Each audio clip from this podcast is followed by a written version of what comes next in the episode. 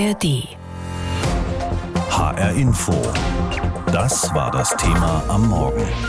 Ein Land in ewiger Unruhe. 75 Jahre Staat Israel. In der Tat, heute feiert der Staat Israel seine Gründung vor 75 Jahren. Die Feierlichkeiten haben schon gestern Abend begonnen.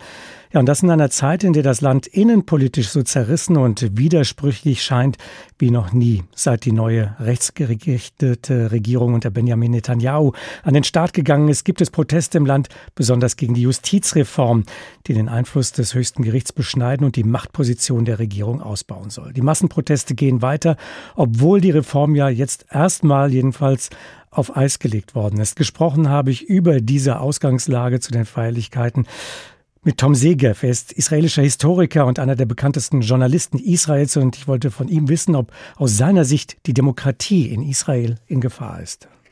Die Demokratie in Israel ist zweifellos in Gefahr. Äh, es gab noch nie eine äh, Regierungskoalition, die abhängig war von so rechtsradikalen, rassistischen, antidemokratischen Parteien wie heute. Und es handelt sich wirklich um einen Versuch, die Grundwerte dieser Gesellschaft neu zu formulieren. Das heißt, wir hatten schon viele Krisen und viele Auseinandersetzungen in der Vergangenheit, manchmal auch, auch gewalttätige, aber wir hatten wirklich noch nie einen Versuch, die Grundwerte neu zu formulieren. Deshalb ist die Demokratie bestimmt äh, noch immer in Gefahr, obwohl der Ministerpräsident Netanyahu so tut, wie wenn er alles verschieben will. Warum haben radikale Stimmen, die einst ja eher in der Minderheit schienen in Israel, heute so viel Macht bekommen? Also Rechtsaußenpolitiker, strikte Nationalisten, wieso sind sie heute so einflussreich? Das liegt hauptsächlich daran, dass sie die Kräfte sind, von der die Koalition abhängig ist. Sie sind an sich nicht furchtbar stark, aber hm, zu stark. Aber es gab immer rassistische Elemente in Israel wie in den meisten Ländern. Es gibt ja eigentlich gar keine ideale Demokratie und unsere war auch niemals ideal, aber die haben eben jetzt diese Schlüsselposition. Und das hängt auch damit zusammen, dass Netanyahu vor Gericht steht wegen Korruption und Bestechung und deshalb eine ganze Reihe von anderen Parteien, rechte, gemäßigtere, liberale Parteien, ihn boykottieren. Damit ist der Platz frei für diese kleinen radikalen Parteien und äh, Netanyahu ist abhängig von ihnen. Wir sprechen oft davon, dass die israelische Gesellschaft gerade völlig zerrissen scheint. War sie jemals geeint? Gibt es eine gemeinsame israelische Identität? Ja, zunächst die hebräische Sprache die übrigens bestimmt eines der großen Errungenschaften äh, des 20. Jahrhunderts ist, eine kulturelle Errungenschaft, äh, die Wiederauflebung der hebräischen Sprache. Ein sehr wichtiges Element der israelischen Identität ist natürlich der Holocaust. Aber Israel ist eine sehr, sehr bunt karierte Gesellschaft, ein ungeheuer farbvolles und, und faszinierendes äh, Mosaik. Hat die liberale Gesellschaft, die Zivilgesellschaft in Israel wieder ihre Stimme gefunden? Man hat ja den Eindruck, sie wäre lange verstummt gewesen. Ja, wissen Sie, wenn ich äh, israelischer Botschafter wäre, dann würde ich Ihnen jetzt sagen, wie schön lebendig die israelische Demokratie ist. So viele Leute strömen auf die Straße, um die Demokratie zu retten. Aber ähm, wenn 200.000 Menschen jede Woche das Gefühl haben, dass sie auf die Straße gehen müssen, um die Demokratie zu retten, dann ist offenkundig etwas falsch gelaufen in der Gesellschaft. Also ja, es ist schon beeindruckend, dass der Protest äh, so stark ist. Ich glaube nicht, dass Netanyahu das je geahnt hat, dass das möglich ist. Aber es ist wirklich so, dass die Gefahr der Demokratie noch immer droht.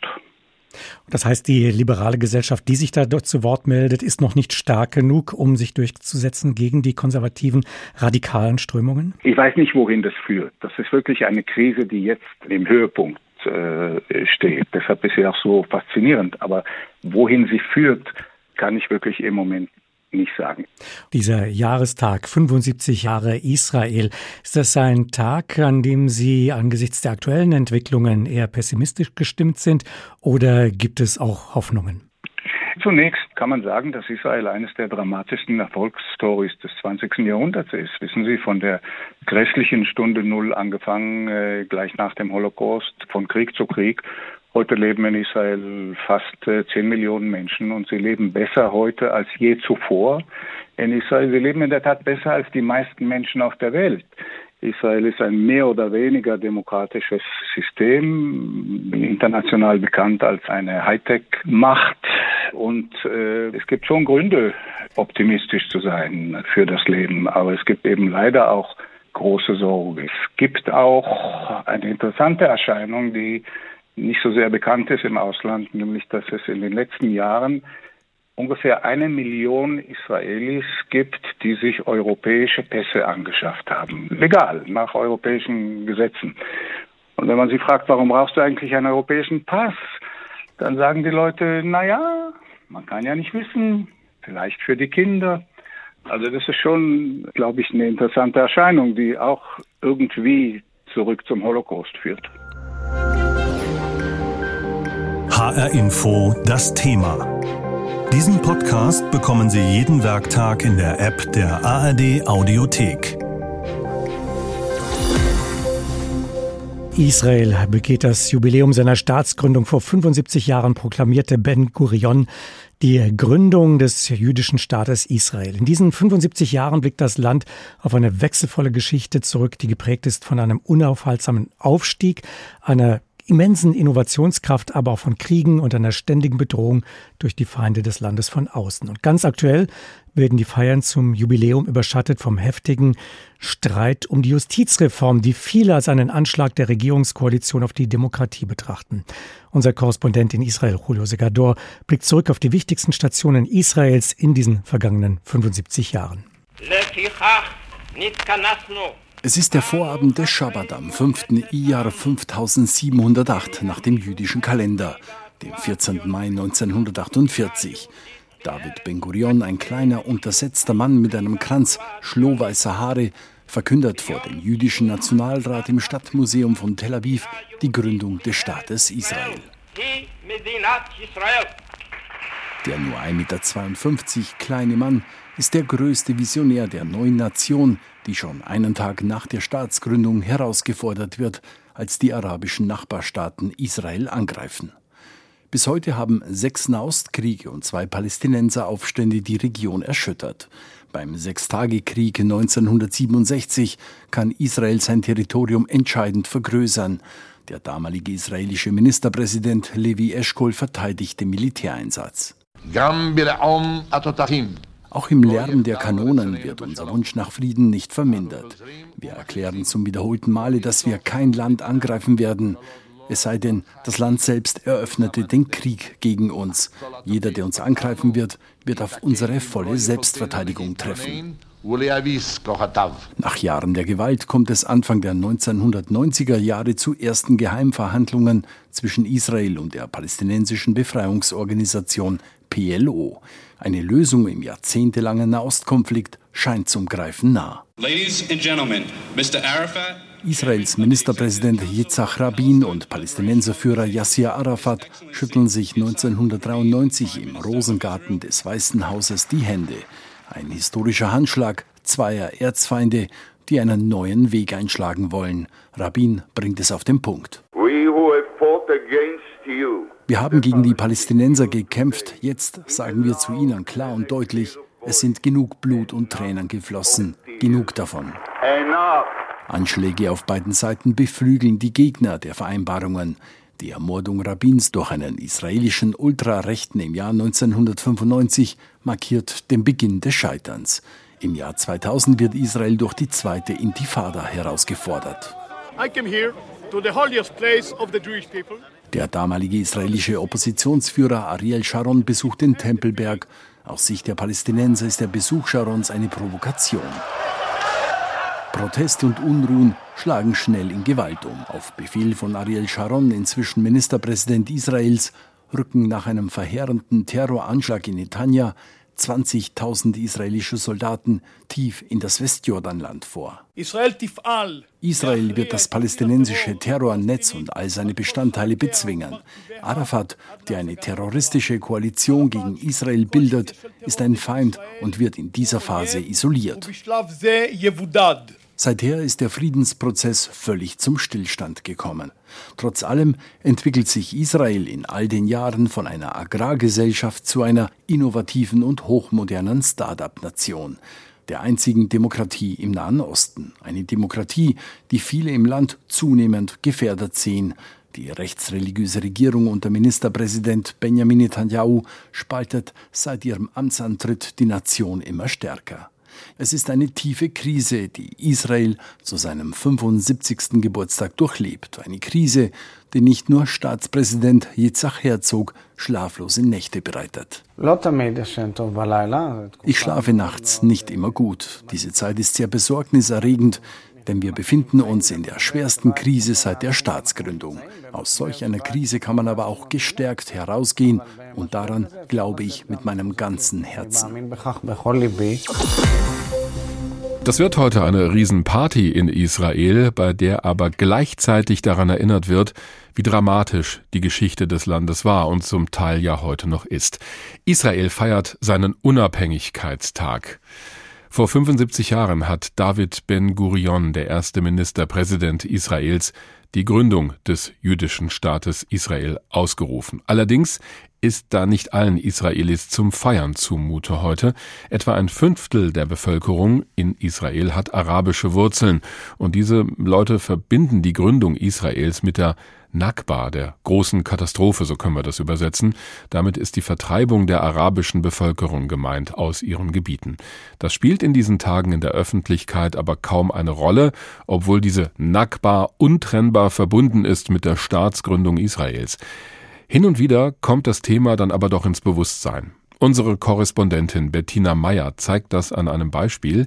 Die hat ein ehemaliges palästinensisches Dorf besucht, über das seit einigen Monaten wieder diskutiert wird. Blauer Himmel, die Wellen des Mittelmeers schwappen an den Sandstrand des Dor Beach südlich von Haifa. In den Dünen ein kleines Hotel und Ferienbungalows. Bunte Pavillons mit Bänken laden zum Sonnenbaden ein. Eine trügerische Idylle. Nur wenige Meter entfernt auf dem matschigen Parkplatz soll sich vor 75 Jahren ein Massaker abgespielt haben, mitten im Unabhängigkeitskrieg, nur wenige Tage nach der Staatsgründung Israels. Bis heute ist umstritten, was damals im ehemaligen palästinensischen Fischerdorf Tantura wirklich geschah. Abu Jamil Masri, Palästinenser, 85 Jahre alt, war damals im Unabhängigkeitskrieg ein kleiner Junge. Er lebte in Tantura bis zu jener Nacht im Mai 1948. Damals griffen, so die palästinensische Erzählung, israelische Soldaten das Dorf an, zerstörten es und trieben die Einwohner zusammen. Für Abu Jamil sind das äußerst schmerzhafte Erinnerungen. Sie haben zehn bis zwölf Menschen in eine Reihe gestellt, sie getötet und übereinander gestapelt. Ich hatte vorher noch nie Blut oder tote Menschen gesehen. Ich war wie erstarrt.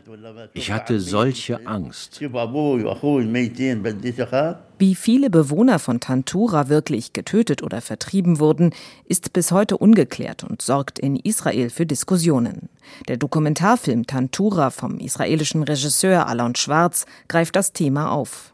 Er prangert mögliche Menschenrechtsverbrechen zur Staatsgründung Israels 1948 an, 750.000 Menschen sollen damals ihr Hab und Gut und ihre Heimat verloren haben, rechnete die UNRWA, das UNO-Hilfswerk für palästinensische Flüchtlinge, vor, als es 1950 seine Arbeit aufnahm. Ortswechsel. Sami Abu Shadi sitzt in einem Café in Jaffa. Bis heute leben in dem Stadtteil Jaffa im Süden von Tel Aviv noch viele arabischstämmige Israelis. Sein Urteil über 75 Jahre Israel fällt harsch aus. The state of Israel was built on the ruins of my people. Der Staat Israel wurde auf den Ruinen meines Volkes errichtet. Die Tatsache, dass es einen jüdischen Staat in Palästina gibt, bedeutet, dass ich als Palästinenser bis heute daran gehindert werde, eine eigene Heimat zu haben. Sie ignorieren völlig unsere Existenz und das tun sie bis heute. Sami Abu Shadi ist israelischer Staatsbürger arabischer Abstammung. Er ist Vorsitzender der arabischen Balad-Partei. Bis 2022 saß er als Abgeordneter in der Knesset, dem israelischen Parlament. Der Jahrestag der Staatsgründung Israels ist für ihn und für ein Fünftel des israelischen Volkes alles andere als ein Freudentag. Sami Abu Shadi verbindet diesen Tag mit der Nakba, der großen Katastrophe der arabischen Bevölkerung des einstigen Palästina. The Nakba had a lot of meanings. First of all, we became a minority in our die Nakba hat viele Facetten. Zuallererst wurden wir zur Minderheit in unserem eigenen Land. Zweitens verloren wir alle Grundrechte. Dann erkennt uns der neue Staat nicht als offizielle Minderheit an. Bis heute zerstört Israel unsere nationale Identität. Und noch eine wichtige Tatsache, Israel hat die Beziehungen der Palästinenser zur arabischen Welt zerstört. Bis heute sind Teile unseres Lebens beeinflusst durch die Nakba. HR Info. Das Thema. Wer es hört, hat mehr zu sagen.